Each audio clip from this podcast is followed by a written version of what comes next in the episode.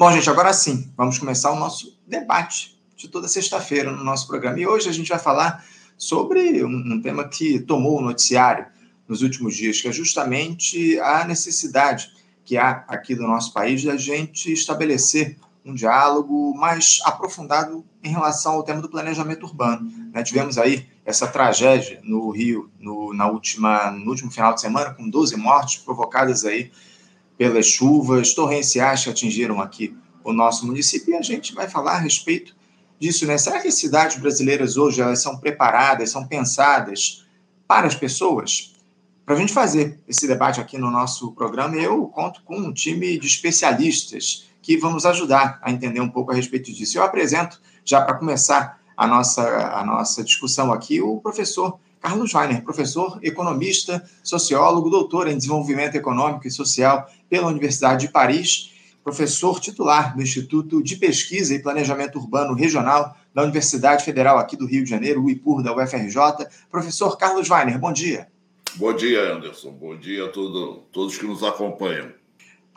Alegria, uma alegria recebê-lo mais uma vez aqui no nosso programa, professor Weiner. Muito obrigado por ter atendido ao nosso convite para fazer esse debate aqui fundamental no programa de hoje. Eu também já aproveito para cumprimentar a mestre e doutora em urbanismo, professora de projeto e planejamento urbano da Pontifícia Universidade Católica aqui do Rio de Janeiro, a PUC Rio, coautora dos relatórios 2 e 3 da Rede de Pesquisa sobre Mudança Climática Urbana e coordenadora do capítulo do sexto relatório de avaliação do painel intergovernamental de mudanças climáticas, o IPCC, professora Maria Fernanda Lemos. Professora Maria Fernanda, bom dia. Bom dia, Anderson. É, bom dia, Vainer. É prazer estar aqui com vocês. Bom dia a todo mundo também que está assistindo. Fazer um bom debate. Agradeço. Agradeço muito, professora, pela sua presença aqui. Primeira vez que a gente conversa no Faixa Livre. Muito obrigado por ter aceito o nosso convite. Eu também tenho aqui, para fechar esse time de comentaristas, o nosso último entrevistado, que é o Pedro Aranha, biólogo e coordenador da Coalizão pelo Clima, já conversa com a gente aqui há bastante tempo. Pedro Aranha, bom dia. Bom dia, pessoal. Bom dia, Anderson. Bom dia, Mestre Weiner. Bom dia, Maria Fernanda. É, bom dia aí aos amigos e ouvintes que estão. Pedro, mais uma vez te agradeço aqui a presença no nosso programa. A gente já dialoga há algum tempo contigo no Faixa Livre. É sempre um prazer te receber aqui é, no Faixa Livre. Agora, eu, eu queria começar. Esse só um nosso... segundo, Anderson. À vontade, é, é, eu sou a Márcia sensitiva desse programa, porque eu faço. É, eu disse, a última vez que eu tive aqui em dezembro, eu disse que ia acontecer o que aconteceu agora em janeiro, é, e aconteceu. Só que eu sou a Márcia sensitiva dos clima, né, do, da ciência. Eu não sou taróloga, nem astróloga, nem nada disso. Eu sou um pesquisador que avisa o que vai acontecer e ninguém escuta. É, né, Pedro? É, essa questão da, da, das chuvas torrenciais é algo que atinge já a, a, o nosso país já há bastante tempo. Essa é, é a grande verdade, né? Isso não é uma novidade, especialmente nesse período aí de verão. A gente sabe bem que uma das coisas certas são as chuvas em grande volume aqui no nosso país e provocaram esse desastre no Rio de Janeiro. E é justamente a respeito disso que a gente queria dialogar na edição de hoje. Eu queria começar pelo professor Carlos. Professor, as mudanças climáticas elas têm se colocado aí como uma realidade em uma sociedade que se preocupa muito pouco com os efeitos da emissão de gases do efeito estufa. A gente tem aí observado, como eu disse, eventos com ocorrência cada vez mais comuns. É, a gente tem observado, aliás, os efeitos cada vez mais comuns desses eventos extremos, algo que a gente do Faixa Livre acompanha muito de perto nesses últimos tempos. Só que as chuvas torrenciais ocasionadas em grande medida pela irresponsabilidade dos homens e que nesse verão se intensificam graças ao fenômeno do El Ninho, têm provocado tragédias. A miséria que leva pessoas aí a se arriscarem em morar em regiões de enorme perigo, como as encostas, as margens dos rios, enfim, isso combina-se com a falta de zelo dos gestores públicos, movidos pelos interesses de um capitalismo predatório no Rio de Janeiro, essa combinação provocou, no último fim de semana, um cenário de horror na Zona Norte e na Baixada Fluminense. O dilúvio de, de sábado levou à morte aí de 12 pessoas, imagens de desespero, de desalento, gente perdendo o pouco que tinha para sobreviver. E os argumentos do prefeito Eduardo Paes e do governador Cláudio Castro foram aqueles que conhecemos de outros episódios a culpa é da chuva, não estávamos preparados para esse volume de água, enfim. No entanto, a realidade é que há décadas, séculos, na verdade, essas enchentes se repetem por aqui.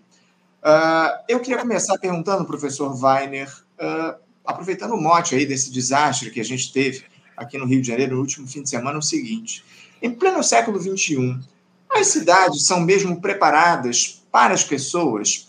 Os administradores públicos privilegiam o bem-estar e a segurança dos moradores nas regiões urbanas do nosso país diante dessas catástrofes climáticas, professor Wagner? Bom, é, da maneira como o Anderson introduziu esse debate, eu diria que eu não tenho resposta a dar, porque a pergunta já, já contém a resposta. O que também não, eu não me considero, ainda mais frente a Maria Fernanda e ao Pedro aqui, especialista para falar sobre mudança climática.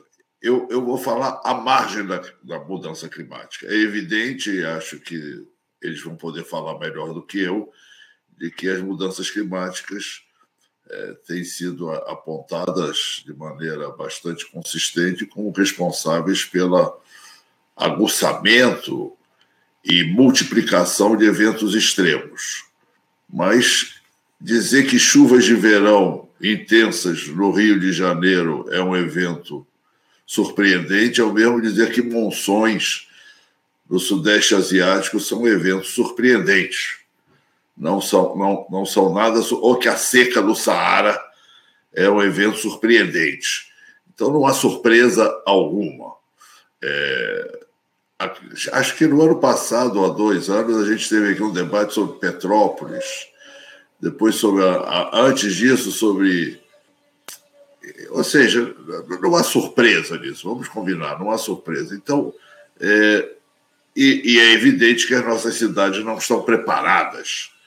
Certamente é possível que mesmo em cidades preparadas eventos extremos provoquem é, situações de, de crise é, no que diz respeito à, à, situação. Numa chuva muito intensa, por mais preparada que uma cidade esteja, é possível imaginar que vão ocorrer, em algumas circunstâncias, é, alguma enchente ou algum deslizamento. O problema é de que nós não estamos absolutamente preparados. Aqui, a, a situação aqui, a nossa, como, como na Flórida, é, há furacões. Todo mundo sabe que na Flórida há furacões.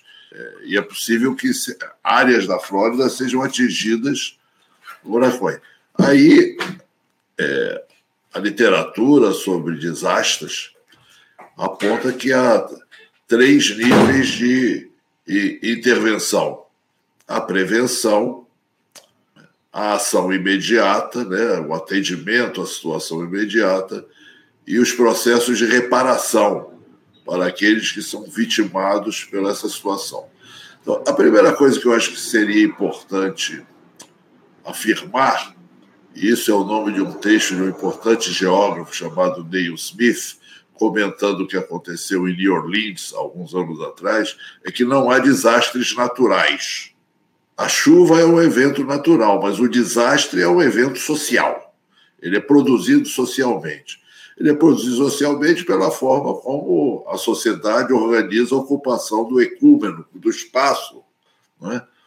É, nós sabemos a cidade do Rio de Janeiro é uma boa parte dela é uma baixada que assim que drena para a bacia de Guanabara, para a Baía de Guanabara. Isso é um fato evidente. O problema é como se ocupa isso. E evidentemente essa ocupação que data de séculos, foi feita de maneira compatível com os conhecimentos existentes ao longo do tempo. Mas, evidentemente, no século XXI, os conhecimentos disponíveis permitem enfrentar, pelo menos, um grandíssimo número dos problemas decorrentes das nossas históricas, conhecidas, esperadas e não surpreendentes chuvas de verão. Você faz a pergunta é: a cidade é feita para as pessoas? A minha resposta provocativa é feita para pessoas, mas para algumas, não para todas e certamente não para a maioria. É, no caso atual, para a gente não ficar numa reflexão teórica geral, é evidente que a lógica que domina a organização dos espaços urbanos não é o atendimento das necessidades essenciais da imensa maioria da população, e em particular da população trabalhadora, da população negra, da população mais pobre. Se houvesse dúvida a respeito disso, eu recolhi uma frase do nosso prefeito, que num ataque de sincericídio disse simplesmente o seguinte: ele foi numa numa reunião chamada Rio Construção Summit. Achei gozado o nome. Eles acham que falando inglês fica mais sério. Foi uma reunião dos promotores imobiliários com capital financeiro imobiliário, na, em 21 de setembro do ano passado, no Pier Mauá. Eu vou ler a frase do prefeito. É uma alegria enorme estar aqui vendo esse setor tão importante para a nossa economia se reunindo no Rio de Janeiro para discutir o Brasil. No que depender da Prefeitura do Rio de Janeiro, vamos flexibilizar a legislação, facilitar a vida de vocês, mudar parâmetro construtivo, ousar nas grandes intervenções de infraestrutura. Ou seja, o prefeito claramente diz a quem ele serve nessa cidade. Ele, na verdade, no caso do Rio de Janeiro, a situação chegou aí sim a um extremo que não é climático, que é um extremo político, do prefeito se transformar quase que num corretor imobiliário do grande capital financeiro. Um exemplo típico, também ilustrativo, é a compra do edifício à noite, é onde ele gastou praticamente 30 milhões como intermediário de uma operação imobiliária. Ele compra do governo federal um prédio ocioso no centro da cidade para fazer as mudanças e entregar ao mercado imobiliário. Se isso daí não é corretagem imobiliária, eu não sei o que, que é. Se isso daí não é intermediação de interesses privados, eu não sei o que seja. E, e vejam bem, esse prédio estava há 10 anos desocupado, era um prédio federal, que também não cumpriu a sua responsabilidade. Por quê? Porque a legislação federal estabelece de maneira inquestionável que prédios, imóveis ociosos devem ser utilizados para habitação de interesse social. Quer dizer, durante 10 anos esse prédio ficou ocioso e a lei, que é a Lei 11.124 de 2005, que determina, entre outras coisas, que reafirma a função social da propriedade urbana, também não foi cumprida. Mas mais, a Constituição do Estado do Rio de Janeiro determina que imóveis públicos estaduais não utilizados, subutilizados, devem ser destinados a assentamentos de população de baixa renda e instalação de equipamentos coletivos. E a lei orgânica do município também, no seu artigo 437, diz que terras públicas e imóveis públicos não utilizados devem ser destinados a assentamentos de população de baixa renda. Então, de fato, nós estamos diante não de um desastre climático, não de uma crise climática, mas uma crise profunda do sentido mesmo do que é a administração pública, do que é o poder público, do que deve ser a democracia na cidade. Eu, eu sei que talvez eu não tenha enfrentado a sua questão, que é da crise climática, mas o que eu quero dizer e deixar claro é que, sem menosprezar a questão da crise climática, sem minimizar a sua relevância, e num outro momento eu vou dizer como eu vejo a cidade agindo em relação à crise climática, o que eu quero dizer é o seguinte: crise climática não pode servir de álibi, de justificativa, de excusa para o absoluto caos que estabelece-se em cada cidade a cada ano, no período das nossas chuvas, e eu digo nossas, né? eu me lembro, preparando, pensando nesse programa, e lembrei de uma linda música de Billy Blanco, que é a Sinfonia do Rio de Janeiro, cujo estribilho diz: Rio de Janeiro, a cidade, o sol e o mar. Nós somos esta cidade, do mar à beira do, do, uh, do a montanha à beira do mar, numa baixada. Essa é a beleza da nossa cidade e essa também é a circunstância em que essa cidade deve se construir e se reproduzir. Não há surpresa, não é efeito dos, dos eventos extremos é efeito não apenas da incompetência, da irresponsabilidade de nossos dirigentes, mas da secular compromisso desses dirigentes com os interesses minoritários que fazem a verdadeira lei desta cidade, que é a lei do capital imobiliário, do capital financeiro imobiliário, do processo de privatização da nossa cidade. Perfeita, perfeita sua primeira intervenção, professor Carlos Weiner. Agradeço a sua primeira fala. A gente vai falar, a gente vai tocar daqui a pouquinho planejamento urbano aqui no nosso programa. Enfim, o que é que os gestores têm feito aí para, digamos assim, adaptar as cidades a esses eventos é, cada vez mais intensos de, de por conta das mudanças climáticas. Mas eu já queria passar a palavra para a professora Maria Fernanda para ela ficar à vontade para comentar o que, é que o professor Carlos Weiner disse e trazer como é que ela vê essa, essa primeira premissa que eu trouxe aqui. Se as cidades estão, foram de fato, ou foram pensadas, estão preparadas aí para receber as pessoas em um momento como esse, uma especialista que é a professora Maria Fernanda, fica à vontade. E lembrando aqui que a gente está no debate, vocês podem aí interromper uns aos outros, tomar a palavra, enfim, fiquem à vontade para falar. Mas agora, nesse momento, passando a palavra para a professora Maria Fernanda. Obrigada, Anderson. É, então, concordo é, com o que o Weiner trouxe, principalmente quando a gente é, entende é, que, a, a, que os desastres não são causados pelos eventos climáticos, né? Eles são causados pelas condições do ambiente é, construído e do ambiente social, né?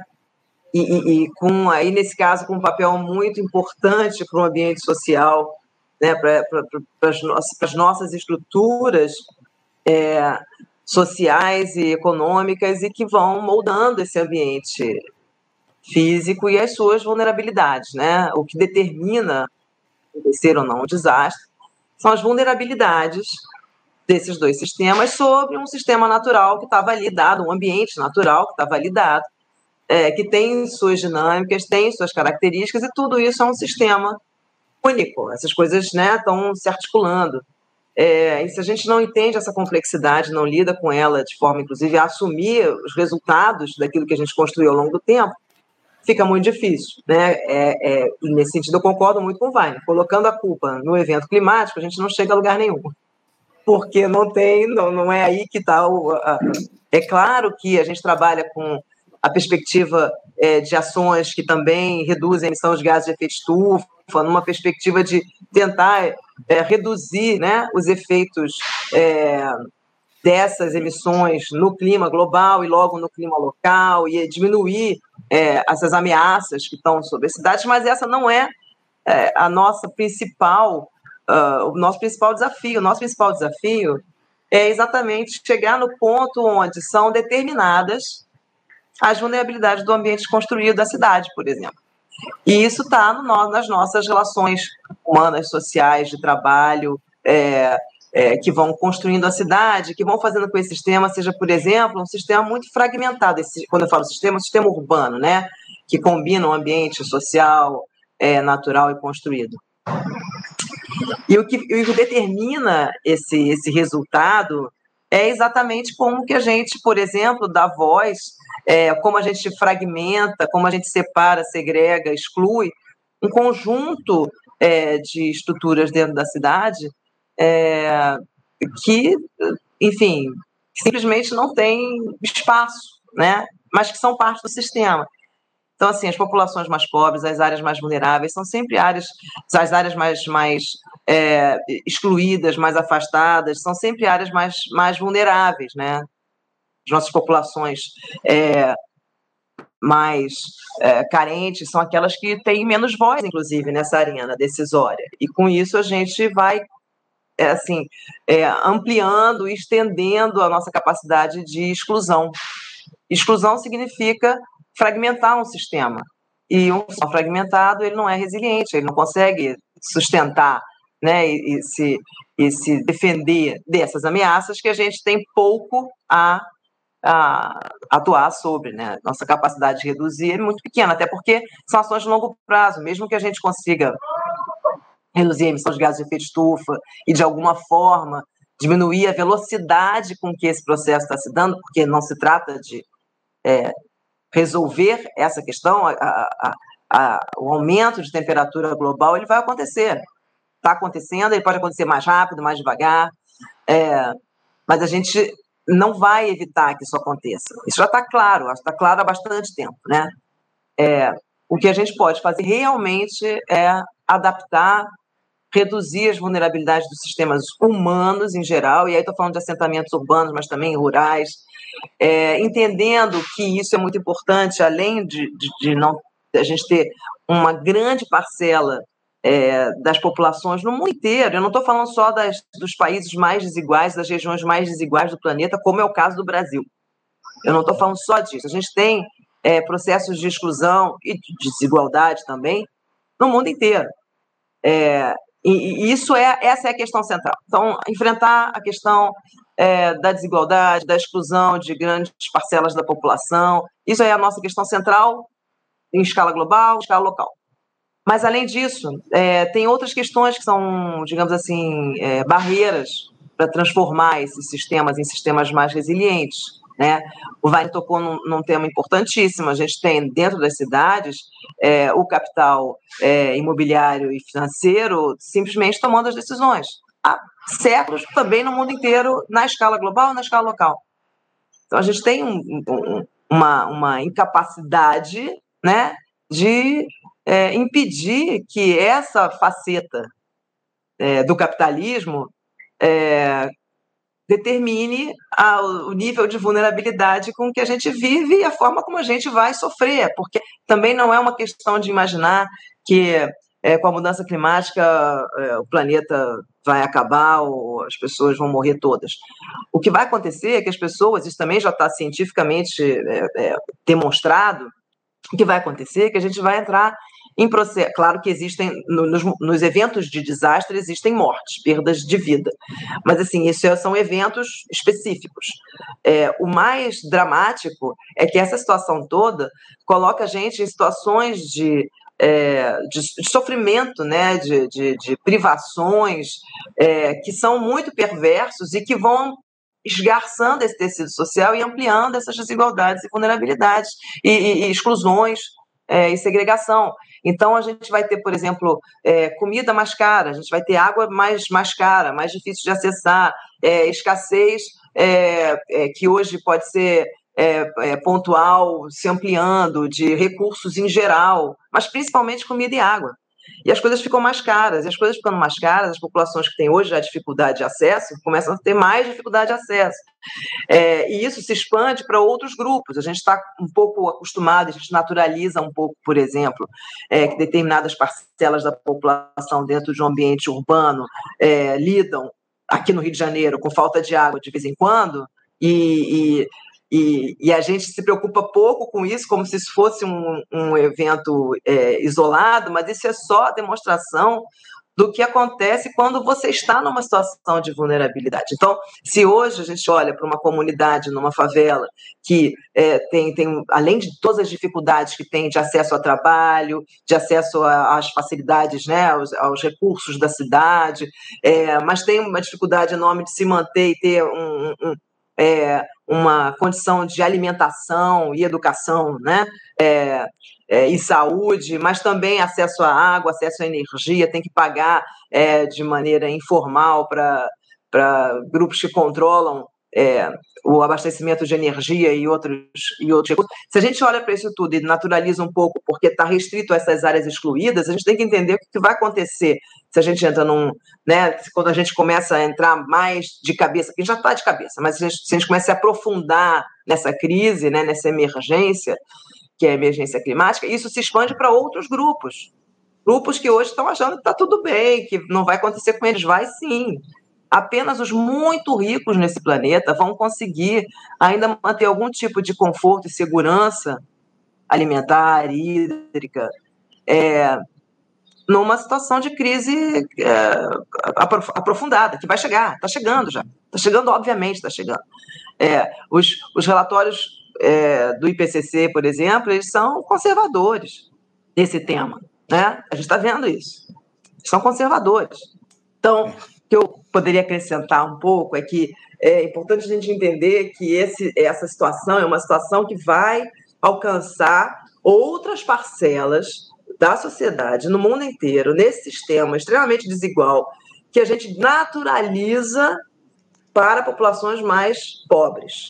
Então, é, isso eu acho que vai ser uma lição para a humanidade impressionante, quando a gente conseguir enxergar que isso que a gente finge que está tudo bem, porque isso não está tudo bem, e esse é o nosso problema no mundo inteiro, quando a gente entender que isso que a gente está naturalizando vai chegar a alcançar as classes médias no planeta inteiro, e só vai poupar de alguma forma os muito ricos, porque vão ser capazes de manter ainda todos os, suas, todos os seus confortos, né, pagando por isso, em cima, obviamente, da exploração dos demais, é que a gente vai entender o que está acontecendo. Mas, assim, não era para chegar tanto. A gente tem condições tecnológicas amplas de adaptar.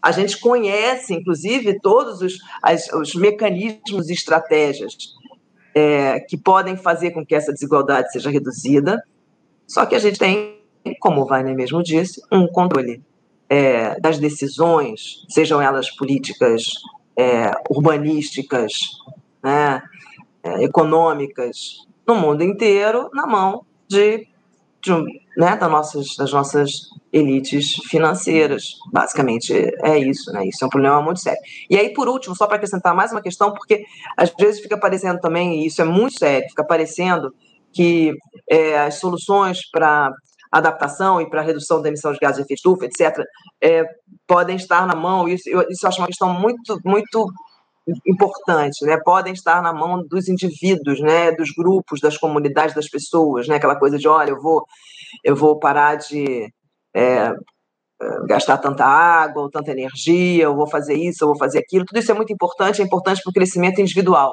das pessoas, é importante para a tomada de consciência do que está acontecendo. Tudo isso é ótimo. Mas é muito importante saber que não é aí que está a nossa cerne da questão. Seja para mitigação da emissão de gases de efeito estufa, seja para adaptação urbana de ambientes rurais, enfim, sistemas humanos em geral e ecológicos.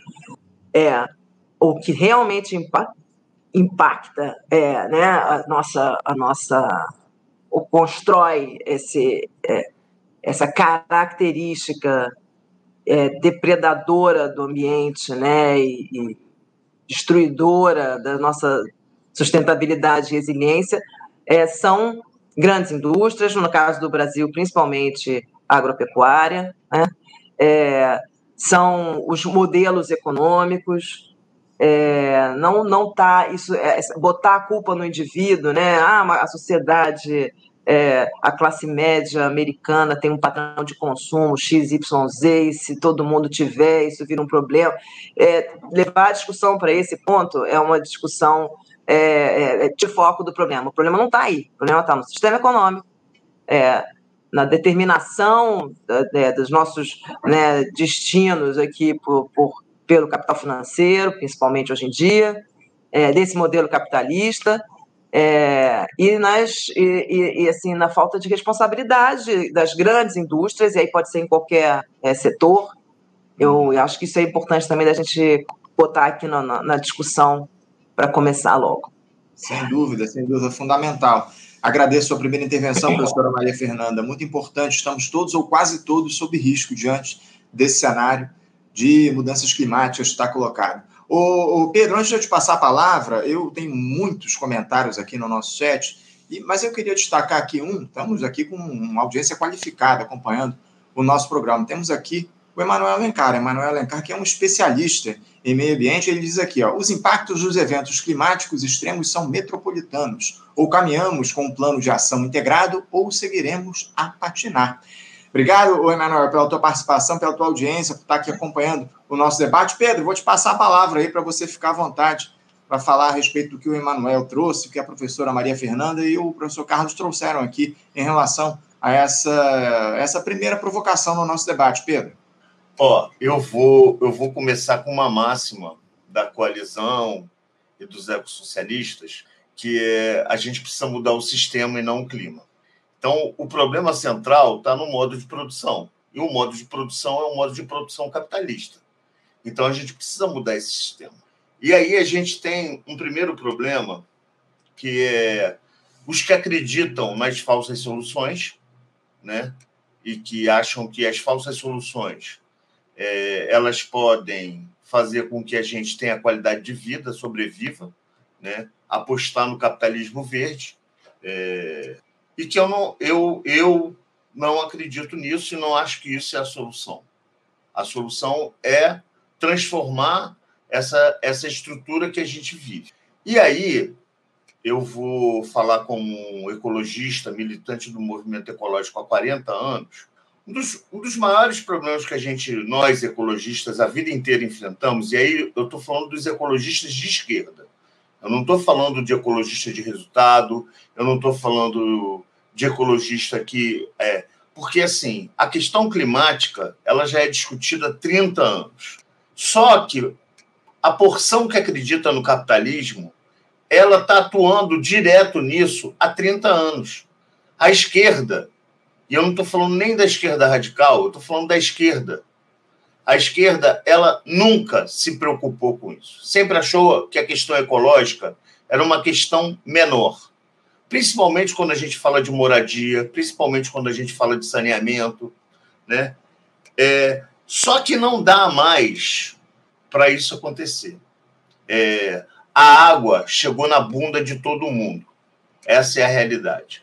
E aí, quando a gente pensa, a gente pensa o seguinte: os partidos de esquerda que têm direito a emendas parlamentares, quantas emendas parlamentares a gente viu esses parlamentares fazerem para o enfrentamento da crise climática nos últimos dez anos?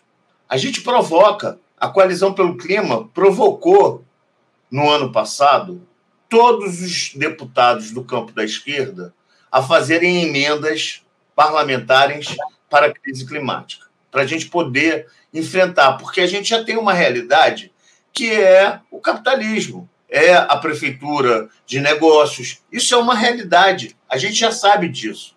E o prefeito, ele é o prefeito do clima, para quem não sabe. Ele é o presidente do C40. O Rio é uma das cidades 40 mais do clima. O Rio tem um plano de, plano de resiliência climática e um, um plano de adaptação maravilhoso. Tem uma lei municipal, mas nada disso sai do papel. Nada disso nunca saiu do papel. Legislação, plano, tudo isso existe. Todas essas questões existem. O que não existe é uma ação né, do campo mais revolucionário na luta para fazer com que esses planos saiam do papel entendeu? Isso é que é a grande questão. A gente precisa tirar essas questões do papel. Elas precisam sair do papel. Vão resolver o problema? Não. Porque, assim, a chuva ela não é mais do verão. Eu já falei isso aqui. Chove em junho, chove em setembro e chove com volumes extremos.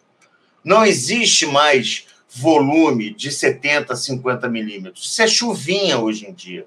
Choveu, choveu em 24 horas em Anchieta, 485 milímetros.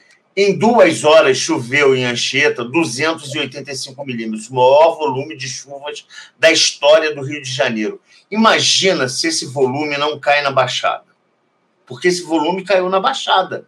Imagina se esse volume cai na Rocinha, 485 milímetros de chuva na Rocinha, ou 485 milímetros de chuva no Morro do Borel.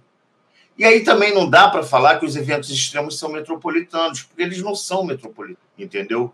É, é, em Petrópolis, o Vale do Cuiabá não é uma região metropolitana e foi um, uma devastação que aconteceu no Vale do Cuiabá com volume de chuva muito intenso há 13 anos atrás. Então a gente tem que entender que as chuvas, elas existem, né? As chuvas de, dos anos 60, principalmente a chuva de 66 e de 67, foram responsáveis pela criação da Gel Rio para contenção das encostas.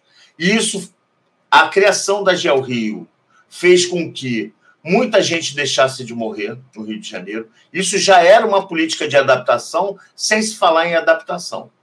Depois a chuva de 88, que caiu um prédio na abolição, a gente não pode esquecer disso, é, foi criada a Geoágua, a Rio Águas foi criada. Então vão sendo criadas políticas sempre depois de uma chuva extrema.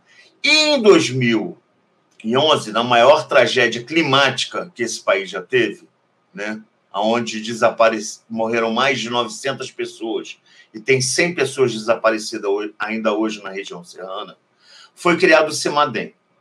Né?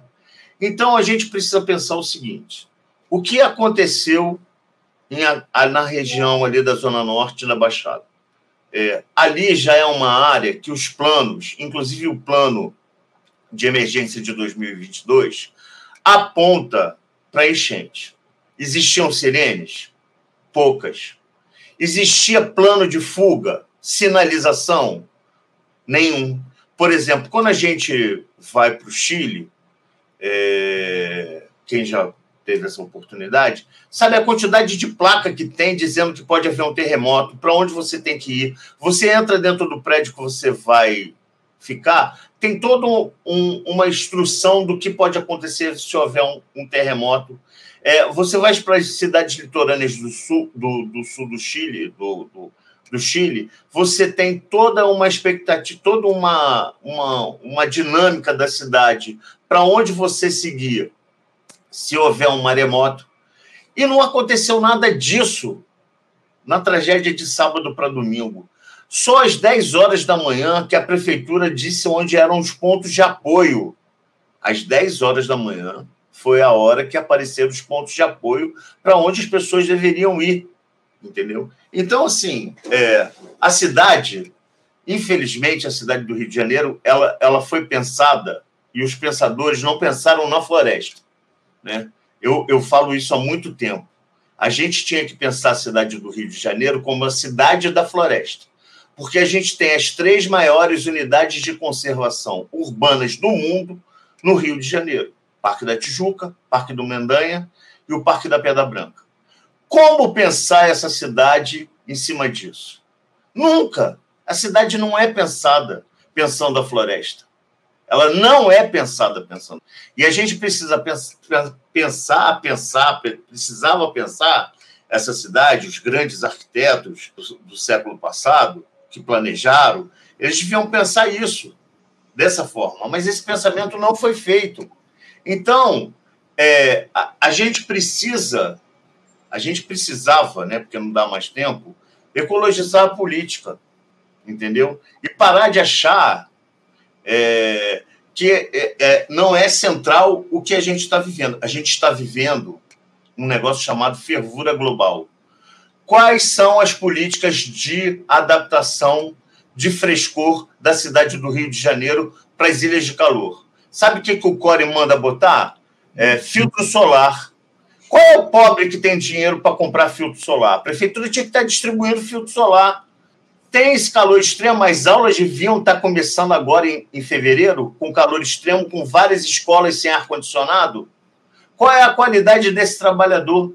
Então, a gente não tem esse pensamento e isso precisa ser pensado e estruturado. Entendeu? A gente precisa pensar em ilhas de frescor na cidade. O centro podia ter tendas, adaptações, clubes para receberem as pessoas com esse uhum. calor extremo. É insano. Eu fico imaginando, é insano quem não tem um ar-condicionado, né? Eu aqui no alto da minha classe média, é, quem não tem um ar-condicionado para dormir de noite, no calor extremo que faz 60 graus de sensação de calor, entendeu? E a, as casas, nada é adaptado, principalmente para os mais pobres. Uhum. É, para encerrar, encerrar é, é, o, o que a gente vive é, é a prática, é a prática da exclusão com os mais pobres, entendeu? É a degradação da vida humana e a gente chama isso de racismo ambiental, porque o racismo ambiental ele atinge todas as cores, porque ele é a falta de políticas de adaptação e mitigação aos eventos extremos e ao clima. Essa é a questão. Obrigado, obrigado, Pedro. Eu tenho dito aqui constantemente no programa que é absolutamente insalubre se viver numa cidade como o Rio de Janeiro, com as temperaturas em que nós, que nós temos aqui na, na capital, enfim. Eu, eu já vou avançar no nosso debate para trazer talvez um, um, dos temas centrais aqui para a nossa discussão. Na opinião de vocês, qual é o principal ou quais seriam os principais desafios do planejamento urbano das grandes cidades em especial?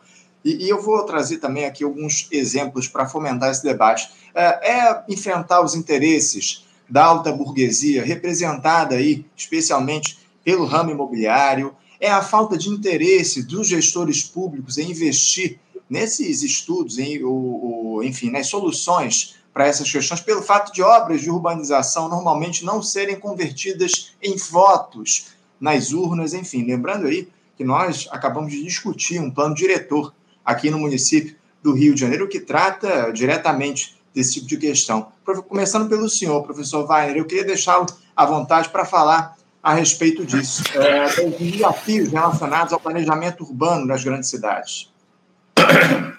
Vamos combinar, em primeiro lugar, os planos diretores hoje viraram é, para inglês ver. Eu li aqui a frase do, do Eduardo Paes que mostra qual é a disposição dele. Vamos flexibilizar o que for necessário, vamos fazer o que vocês pediram.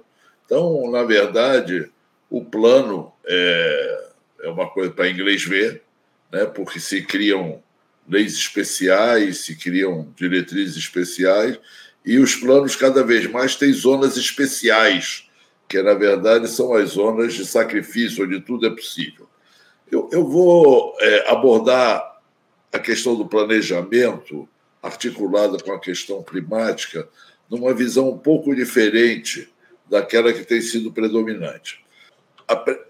De modo geral, a discussão diz respeito à adaptação da cidade aos eventos extremos. Como a cidade se adapta, ou seja, e eu não estou desqualificando este debate, acho que ele é necessário, ele aponta a irresponsabilidade, o descompromisso é, dos grupos dirigentes da cidade, não é apenas um prefeito, né? ele a, a, a colocação dessa discussão é, é, relevante e os investimentos têm que ser feitos, etc. Mas eu quero. Mas será que a cidade apenas pode se adaptar aos eventos extremos? Eu vou pegar um exemplo que me parece relevante, que é o da transição energética. Tá? A nossa cidade pode participar de alguma maneira da transição energética? Nós sabemos que as cidades, de modo geral, são energívoras, grandes consumidoras de energia. Mas, como chamou a atenção a Maria Fernanda, se nós formos ver a quantidade de energia consumida pelo setor mineral no Brasil, ou pelo agronegócio, é, eu, eu, eu gosto de citar a, a minha sogra, coitada, que mora em São Paulo, acabou de completar 100 anos, uma centenária, admirável, que na última crise lá da Sabesp, quando faltou água, acho que há uns três, quatro anos, ela me comunicou que ela estava fazendo parte do esforço, porque ela estava tomando um banho bem rápido. E, e, é admirável a consciência dela, mas, ao mesmo tempo, a inconsciência dela de que, na verdade, a água em São Paulo não é consumida por ela, ou essencialmente por ela e por outras pessoas. Mas pegando a questão da transição energética, também na questão da transição energética, o debate tem sido enviesado para a discussão de fontes alternativas. E um relatório do Greenpeace, que me parece muito relevante, mostra a importância da economia de energia e do aumento da eficiência energética. Esse relatório aponta, eu vou pegar os dados exatos, que seria possível ter ganhos equivalentes a 47% do consumo de energia com políticas e ações de eficiência energética. E no setor de transporte, a eficiência poderia reduzir o consumo em 61%, ou seja, mais da metade. E aí agora a gente vamos olhar para a nossa cidade em relação a isso. Os nossos arquitetos gostam de fazer prédios espelhados, copiados dos países centrais, com um clima absolutamente diferente do nosso.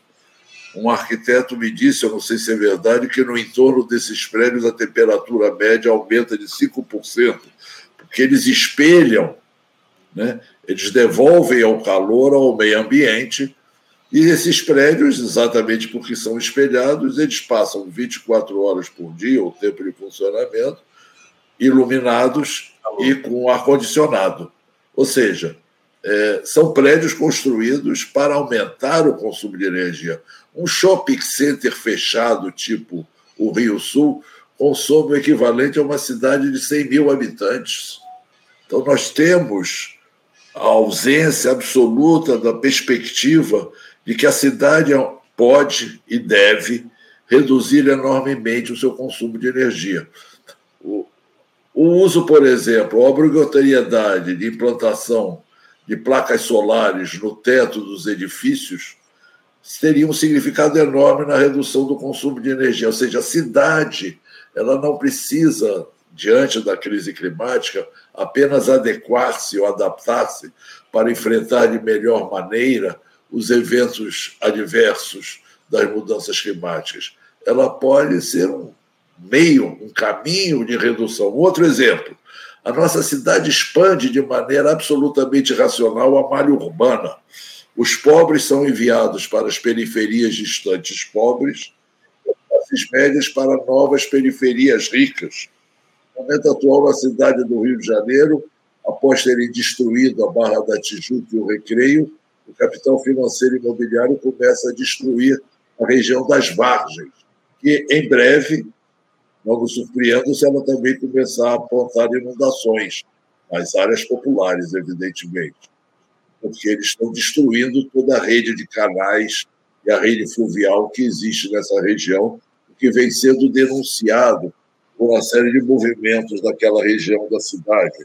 E o plano diretor das vargens aponta justamente para a destruição absoluta daquele e a construção de novas vias de acesso apenas estende a cidade. E essa extensão implica, de um lado, trajetos mais longos, portanto, consumo de combustíveis fósseis em maior quantidade, lançamento de gases de efeito estufa na atmosfera de maior quantidade, é, aumento da impermeabilização do solo, e aí eu estou falando de região urbana do Rio de Janeiro, estou falando do município do Rio de Janeiro uma série de medidas de alteração do plano. Agora, quem interessa expandir recreio, os investimentos públicos absurdos que foram feitos para a expansão, abrir essas áreas de fronteira do capital financeiro e imobiliário, quando a cidade tem recursos e possibilidades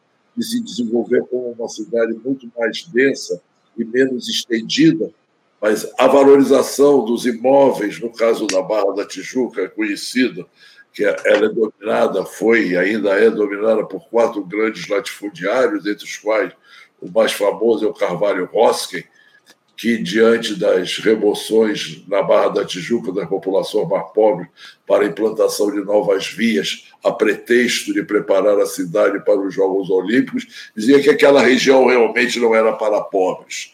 Então, nós estamos falando realmente, você, como o interesse do capital financeiro e imobiliário determina, inclusive, o ritmo de expansão da malha urbana, o que eu não fiz esse estudo, mas o que pode ser medido, o que, que significa isso em termos de expansão do tempo de deslocamento na cidade, expansão do consumo de combustíveis fósseis na área de transportes urbanos, ou, é, e intrametropolitanos, inclusive porque durante as Olimpíadas se fez a opção, entre aspas, de fazer com que o transporte de massa fosse feito sob, é, por ônibus e não sob trilhos, como havia até um plano de expansão da linha de metrô, da linha de metrô, e os investimentos foram feitos para fazer os chamados, na verdade, trans, ônibus com vias é, reservadas, né, que eles acham elegante chamar de Bus Rapid Transit. Então, uma série de elementos que estão no campo da possibilidade do planejamento urbano, de medidas na área de definição de regras de ocupação do espaço, de regras construtivas, que podem implicar em maior conforto ambiental, em menor consumo energético, em eficiência energética, em redução das distâncias de deslocamento, que, além do que, melhoram enormemente as condições de vida da população, de, de substituição do transporte rodoviário por transporte coletivo público sob trilhos, não fazendo o. Como é que chama? O veículo leve sob trilhos como um trenzinho de circulação no centro da cidade, mas deslocar, de fato, o transporte de massa.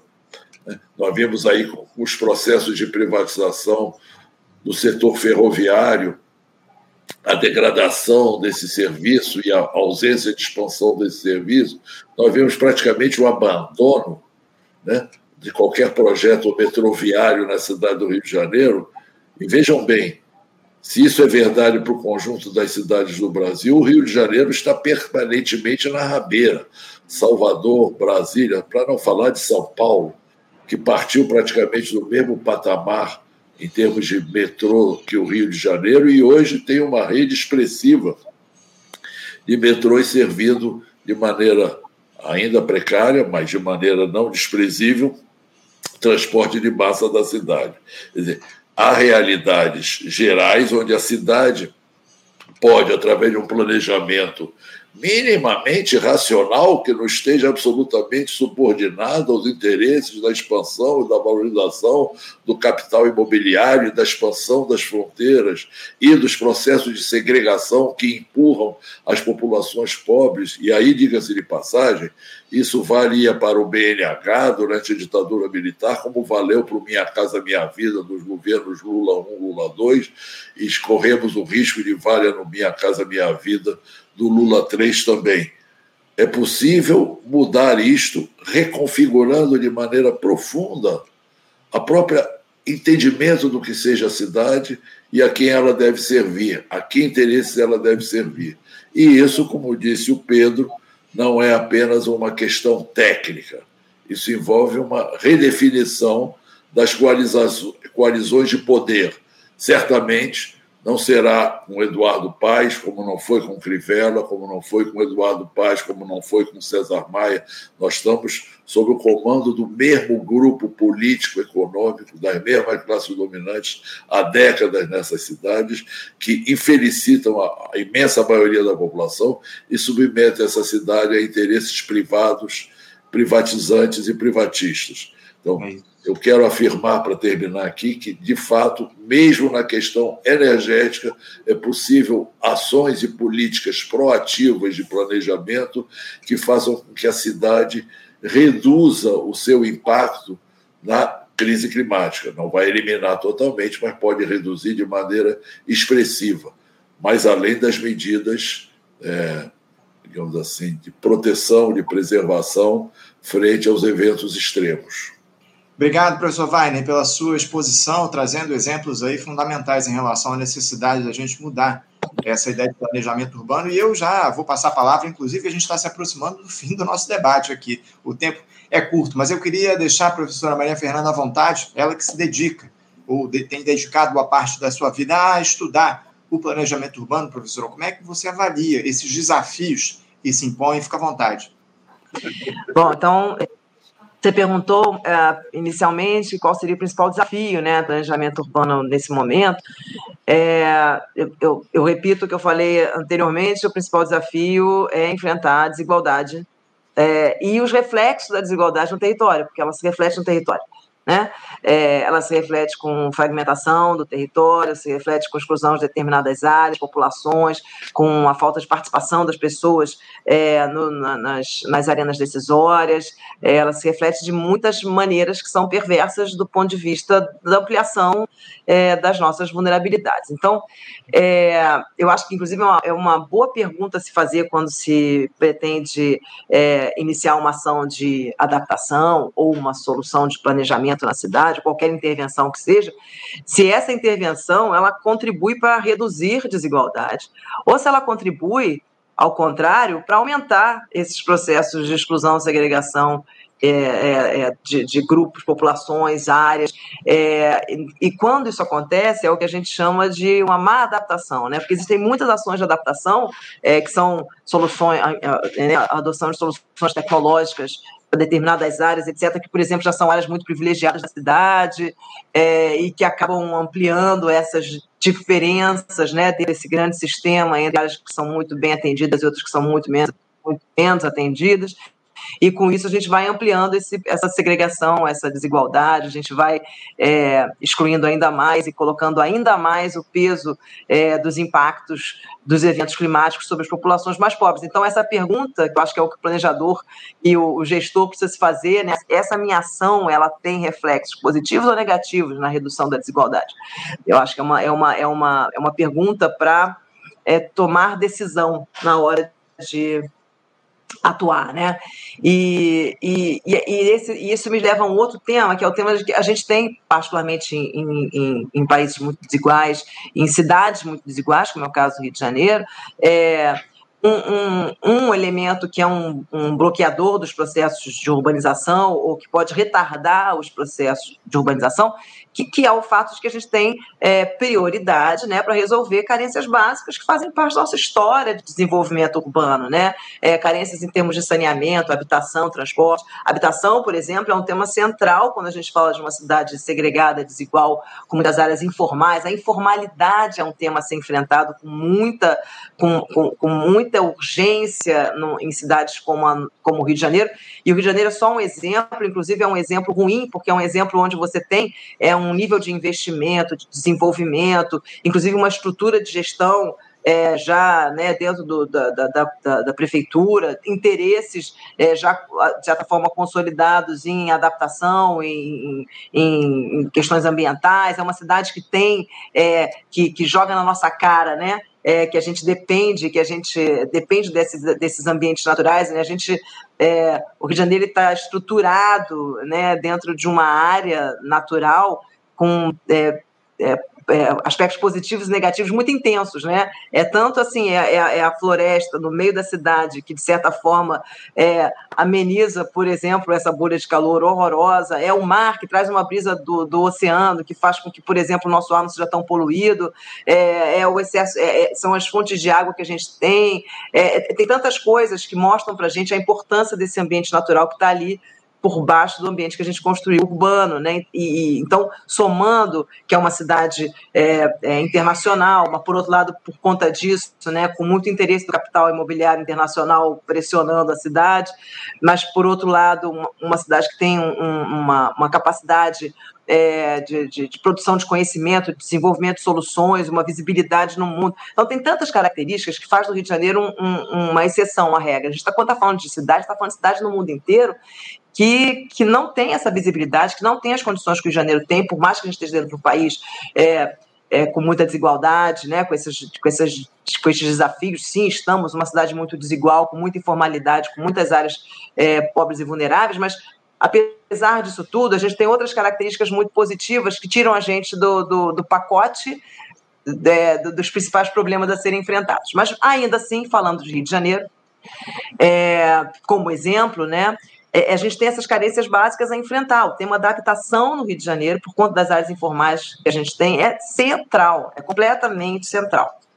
É, e aí, quando eu falo em habitação, em um ambiente de habitar, que seja um ambiente saudável, é, bem estruturado, a gente está falando também de saneamento e transporte né? É, é o ambiente que se habita, não é só a casa, né? Não é o, a, a, edificação em si, é toda, é a saúde do ambiente como um todo, né? As condições é, de, de, de, é, de, de, vivência, né? E de bem viver do, do ambiente como um todo. De novo, é um sistema. Então, estou falando de transporte, eu estou falando de acesso ao trabalho, de acesso a equipamentos, de acesso a equipamentos de saúde, de educação. Estou falando de é, um ambiente que seja climaticamente e ecologicamente saudável. Estou é, falando de todos esses aspectos quando eu falo de habitação. Então, a habitação tem um central. É, e voltando aqui ao meu ponto, tem algumas carências básicas que a gente precisa resolver, e aí a gente pode agora setorizar, porque o governo é, é setorizado, né? a gente faz planejamento em, em caixinhas, embora precise pensar de forma integrada, a gente faz em caixinhas. Então, tem lá a caixinha do saneamento, é, das infraestruturas, que inclui, nesse caso, infraestruturas, soluções de infraestrutura verdes, que são um pouco mais é, contemporâneas, etc., ah, mas de, que não podem dispensar as infraestruturas cinza, tá? Só para. Mas esse é um outro tema, a gente pode deixar isso para depois. Enfim, a gente está falando ali de transporte, está falando de habitação. Só que se a gente enfrenta, se a gente separa enfrenta esses, essas prioridades da forma como a gente vem construindo essas estruturas na nossa história, a gente só aumenta a nossa vulnerabilidade, porque, obviamente, as soluções que a gente adotou até hoje para habitação, saneamento, né, não funcionaram. Tanto que a cidade é, é vulnerável como a gente vê. Porém, embora seja uma prioridade que pode retardar os investimentos em adaptação, é também uma grande oportunidade, porque se a gente faz esses investimentos que tem que ser feitos, eu tenho que fazer habitação, eu tenho que fazer saneamento, eu tenho que fazer transporte. Se a gente faz isso tudo já dentro de um planejamento da adaptação é, como um todo para a cidade, adotando soluções que são soluções já adaptadas, ou que favorecem, ou que contribuem para a redução da vulnerabilidade socioclimática do sistema, a gente está aproveitando isso que seria uma barreira, né, e retardando a adaptação para adaptar. Então, é, tem aí uma, é, o nosso maior problema, eu diria assim, tem nele uma oportunidade de fazer a coisa direito. E aí o que mais me incomoda é quando eu vejo dinheiro sendo investido em saneamento, em transporte, em habitação, fazendo saneamento, transporte, habitação, como a gente sempre fez e aumentando a vulnerabilidade do sistema, enquanto poderia fazer isso tudo de forma a contribuir, de pouquinho que seja, para reduzir essas vulnerabilidades, adotando soluções tecnológicas que sejam que estejam integradas num plano maior de adaptação, e isso é o ponto fundamental onde vou chegar, e é a segunda prioridade, que a gente tenha planos de adaptação que possam coordenar ações, que são tanto ações públicas nessas áreas, quanto ações privadas, porque o agente privado, né, o indivíduo, constrói na cidade. Não só prédios, faz calçada, é, faz, faz a drenagemzinha ali do próprio lote para ligar na rede, é, faz, faz planeja a forma como a edificação ou uma quadra ou uma grande área, se for um empreendimento maior, vai gastar energia, vai produzir energia, vai utilizar recursos é, passivos de energia, né? Vai, a ventilação natural, a iluminação natural. Então, a, um grande plano de adaptação ele precisa tentar orientar ações para que todas elas, no pouquinho, com, estejam convergindo para a adaptação da cidade como um todo. Não adianta só contar com grande, uma grande ação pública que vai adaptar a cidade inteira ao mesmo tempo, que isso não existe, é impossível, principalmente numa cidade tamanho Rio de Janeiro. Então, o que é possível fazer é conscientemente ter um plano que seja seguido e que possa orientar a ação de agentes públicos e privados. E os privados precisam estar nessa conta.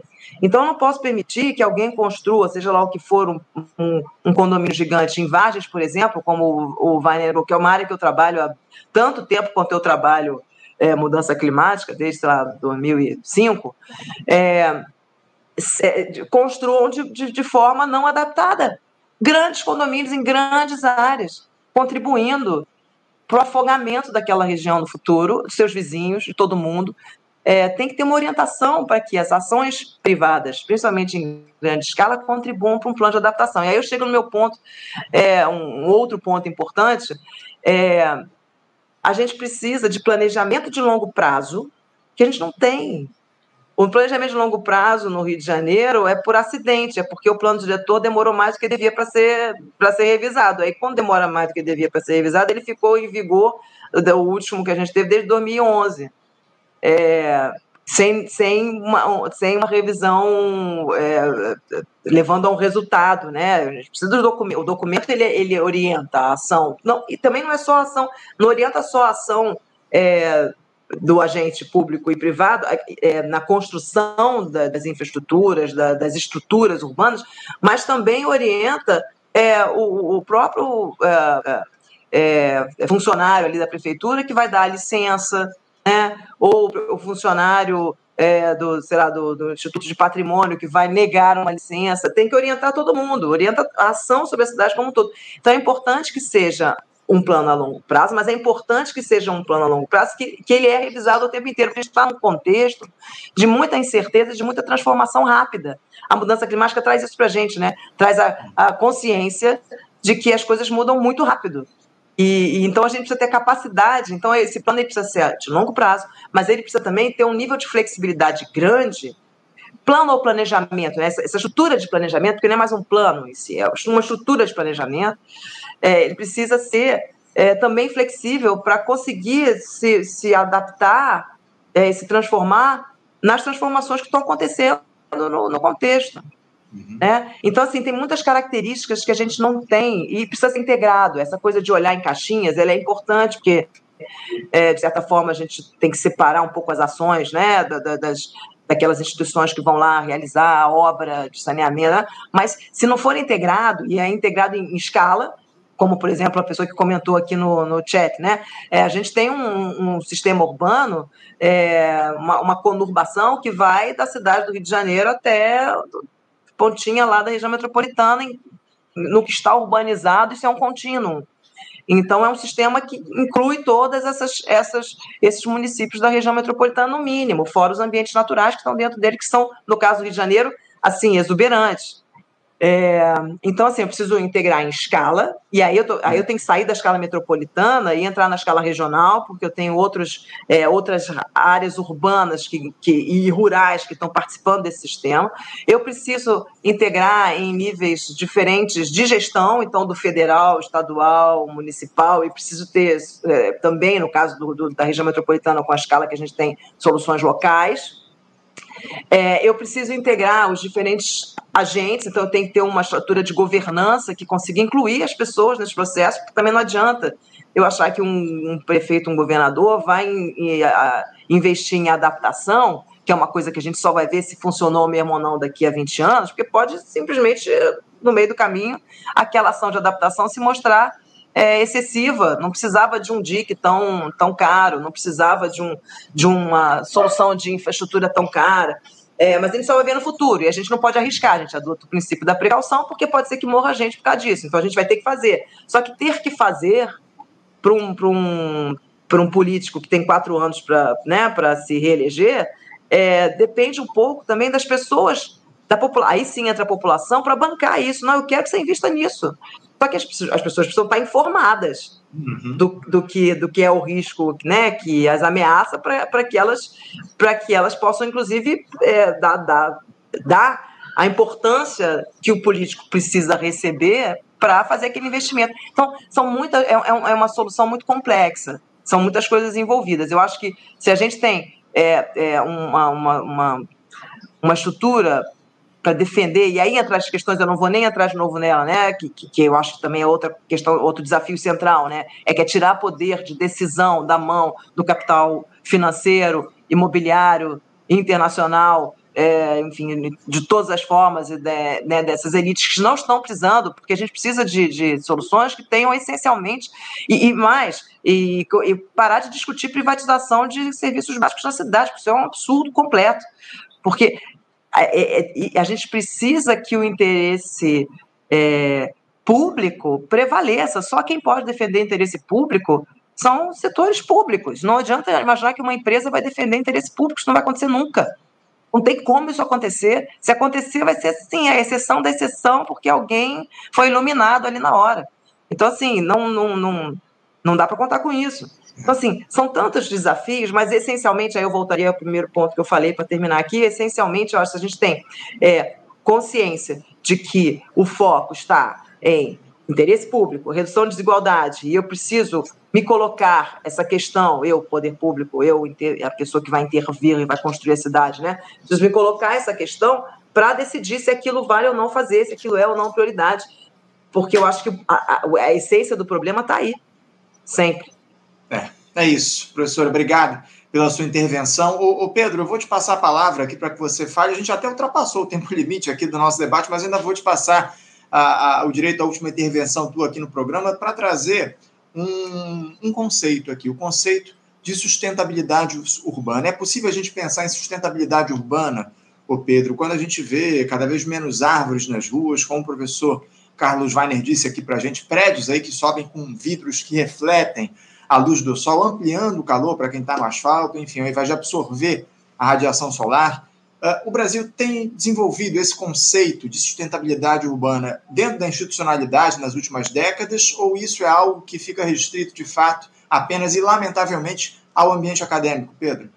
Olha, eu, eu, eu acho que a sustentabilidade é, urbana, em termos de sustentabilidade, ele está, acho que, cada vez mais apropriado pelo capital do, do que pelo é, pela sociedade, né? pela vida, pela academia. É, eu acho, assim, eu acho, não tenho certeza. É, por exemplo, a gente tem um plano de arborização urbana na cidade do Rio de Janeiro, um plano feito em 2017. É, tem um estudo levantado desde 2021 quais são as áreas prioritárias para plantar árvores pela Conrub. E o Eduardo Paes não faz nada disso acontecer. Então, isso falta o quê? Falta orçamento. Aí, quando a gente faz análise de orçamento, quando a gente quer falar de sustentabilidade, é, o pior orçamento que a gente tem é o orçamento do meio ambiente. O orçamento da Secretaria de Estado do Meio Ambiente é uma vergonha, Secretaria do Ministério do Meio Ambiente. É, esse, essa, essa, essas secretarias o Ministério acabam vivendo de projetos de cooperação internacional.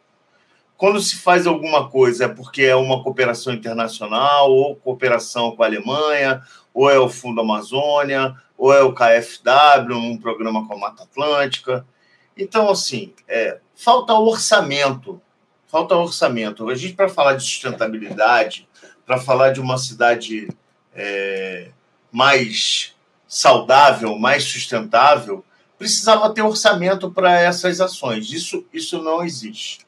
Então, não existe nem, nem para a política de adaptação, nem para a política. O plano de adaptação climática ele é de 2016, ele precisava ser atualizado, ele não é atualizado.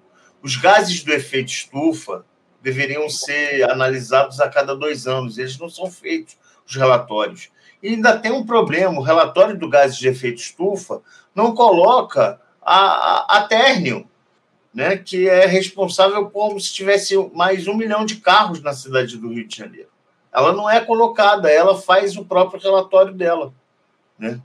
Então, assim, é, o que a gente precisa perceber, o IPCC apontava, a Maria Fernanda sabe bem, que o que está acontecendo hoje ia acontecer em 2030. A, a, a perspectiva era que fosse para 2030. Está acontecendo agora. A própria Nações Unidas não chama mais de é, emergência climática, aquecimento global, ela fala em fervura global. Né? Então, assim, é, o que a gente precisa fazer, eu vou propor ao mestre Feiner, é que a gente comece a construir planos populares de emergências climáticas, mestre. Entendeu? A academia precisa ser provocada para estar tá construindo esse tipo de ação, planos populares. Isso igual foi feito o plano popular é, lá do, da Filantródromo, é, das Vargens, a gente precisa pensar em planos populares de emergências climáticas. A gente precisa pensar que esses planos precisam colocar a questão da adaptação, da sobrevivência dos mais pobres nesses processos para Vamos organizar isso, Pedro. A gente precisa urgentemente pensar essa questão. É urgente, isso, isso urge. Isso não é mais uma brincadeira, porque esses volumes, o que aconteceu em Anchieta, vai acontecer de novo.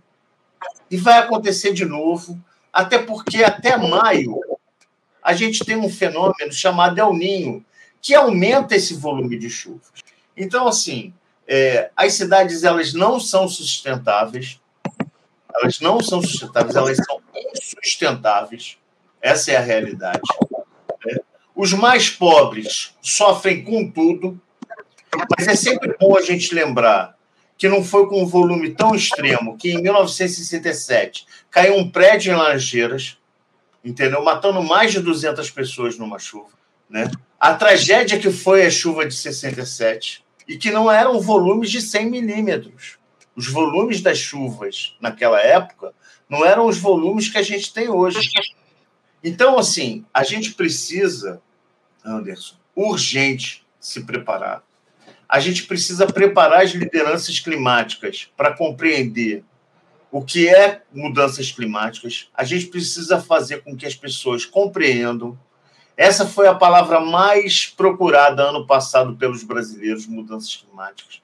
Então, as pessoas estão atentas, elas estão preocupadas, as pessoas estão traumatizadas. Eu acho que quem mora em Petrópolis, qualquer chuva já entra em desespero, entendeu? Eu sou, eu, eu não moro em nenhum lugar de tragédia, eu moro aqui em São Paulo, em Perdizes. É, eu entro em pânico, cara, quando começa a chover. E eu entro em pânico, não é porque eu acho que a minha casa vai cair, o meu apartamento vai cair, nada dessas questões. Eu entro em pânico pelos mais pobres. Eu entro em desespero. Eu fico, eu, a, a, o último volume, acho sábado para domingo, eu não dormia acompanhando os relatórios e desesperado e provocando meus camaradas políticos a apontar caminhos, cobrar do, do prefeito que cada onde está o ponto de apoio da cidade, entendeu? Sabe? Então a gente precisa é, urgentemente compreender que é necessário plantar árvore, fortalecer nas cidades produção de comida, porque vai faltar comida, o azeite já está caro, por que, que o azeite está caro? Porque a produção de azeite, o maior produtor de azeite, que é a Espanha, sofreu com a fervura global no ano passado. E o azeite vai chegar a um preço assustador. Assim como a produção do arroz. O arroz já está mais caro o tempo todo. Entendeu? Então, assim, a gente precisa com que fortalecer a agroecologia, a agricultura urbana e pensar em planos populares de emergências climáticas e formar lideranças para o clima. Mas não é lideranças para o clima na perspectiva capitalista, como um determinado grupo faz aí, que eu não vou citar, mas preparar para o enfrentamento dessa crise junto com a crise do capitalismo. Porque assim, as pessoas vão morrer de fome, entendeu? As pessoas vão morrer de calor e as pessoas vão morrer de chuva. E, para encerrar, é, a tragédia climática ela não vai ser igual um filme é, de cataclisma. Ela não é um filme de cataclisma. Ela é constante. É uma chuva no Rio, aí a tragédia vai para Porto Alegre, a provável há uma grande probabilidade de ter uma chuva intensa esse final de semana em São Paulo. E aí a gente já sabe que vai ter tragédia. Aqui chove 70 milímetros, alaga tudo. Uma pessoa morreu eletrocutada, entendeu? Então, assim, é, a gente precisa nos preparar. Essa é a questão que eu acho que é principal. E, por último, votar em gente comprometida é, com as mudanças climáticas, comprometida com a transformação e com a adaptação dessa cidade, que não se torne essa cidade de negócios, porque é, é muito triste a gente viver em cidade onde o capital e a especulação imobiliária destrói as coisas belas dessa vida. Esse planeta é lindo e ele vai sobreviver sem a gente, mas eu não queria que os mais ricos ficassem desfrutando deles. Eu queria desfrutar também. Professor Weiner, só queria falar? 30 segundos, 15 segundos. É, eu ia, eu ia chamar atenção justamente para o último comentário do Pedro. Esse ano nós temos eleições municipais. Né? Nós estamos diante de dois fatos. Primeiro, não é por falta de conhecimento que não se tomam as medidas cabíveis. E isso é desesperador. Existe conhecimento acumulado suficiente, embora sempre possa ser aprofundado e expandido, para enfrentar estas questões. Segundo, no momento em que os partidos políticos, os movimentos sociais discutem candidaturas e coalizões, é necessário refletir quem é o grupo que domina esta cidade há tantos anos e é necessário fazer uma alteração neste processo. E isso envolve uma discussão sobre quais são as alianças que as forças progressistas e populares devem escolher. É possível fazer mudanças, mas isso é uma decisão política da maioria, e a maioria deve ser conscientizada e já está se conscientizando que não é com os servidores do capital financeiro e imobiliário que nós enfrentaremos as questões que nos afligem. É isso, é isso. É, a gente precisava aqui de horas para aprofundar esse tema. É um debate que tem muitas nuances que a gente precisava trazer, mas eu acho que a síntese é de que a gente chegou à conclusão de que esse é um tema profundamente e fundamentalmente político. Infelizmente, enquanto os gestores públicos não tomarem iniciativas no sentido de interromper essas tragédias provocadas pela falta pela falta de planejamento nas grandes cidades, pelo, pelo atendimento aos interesses do grande capital, a gente não vai chegar a uma solução para isso. Eu quero agradecer muito, demais, a presença de todos vocês. Professor Carlos Weiner, uma alegria contar com a sua presença mais uma vez aqui no Faixa Livre. Obrigado pela sua participação.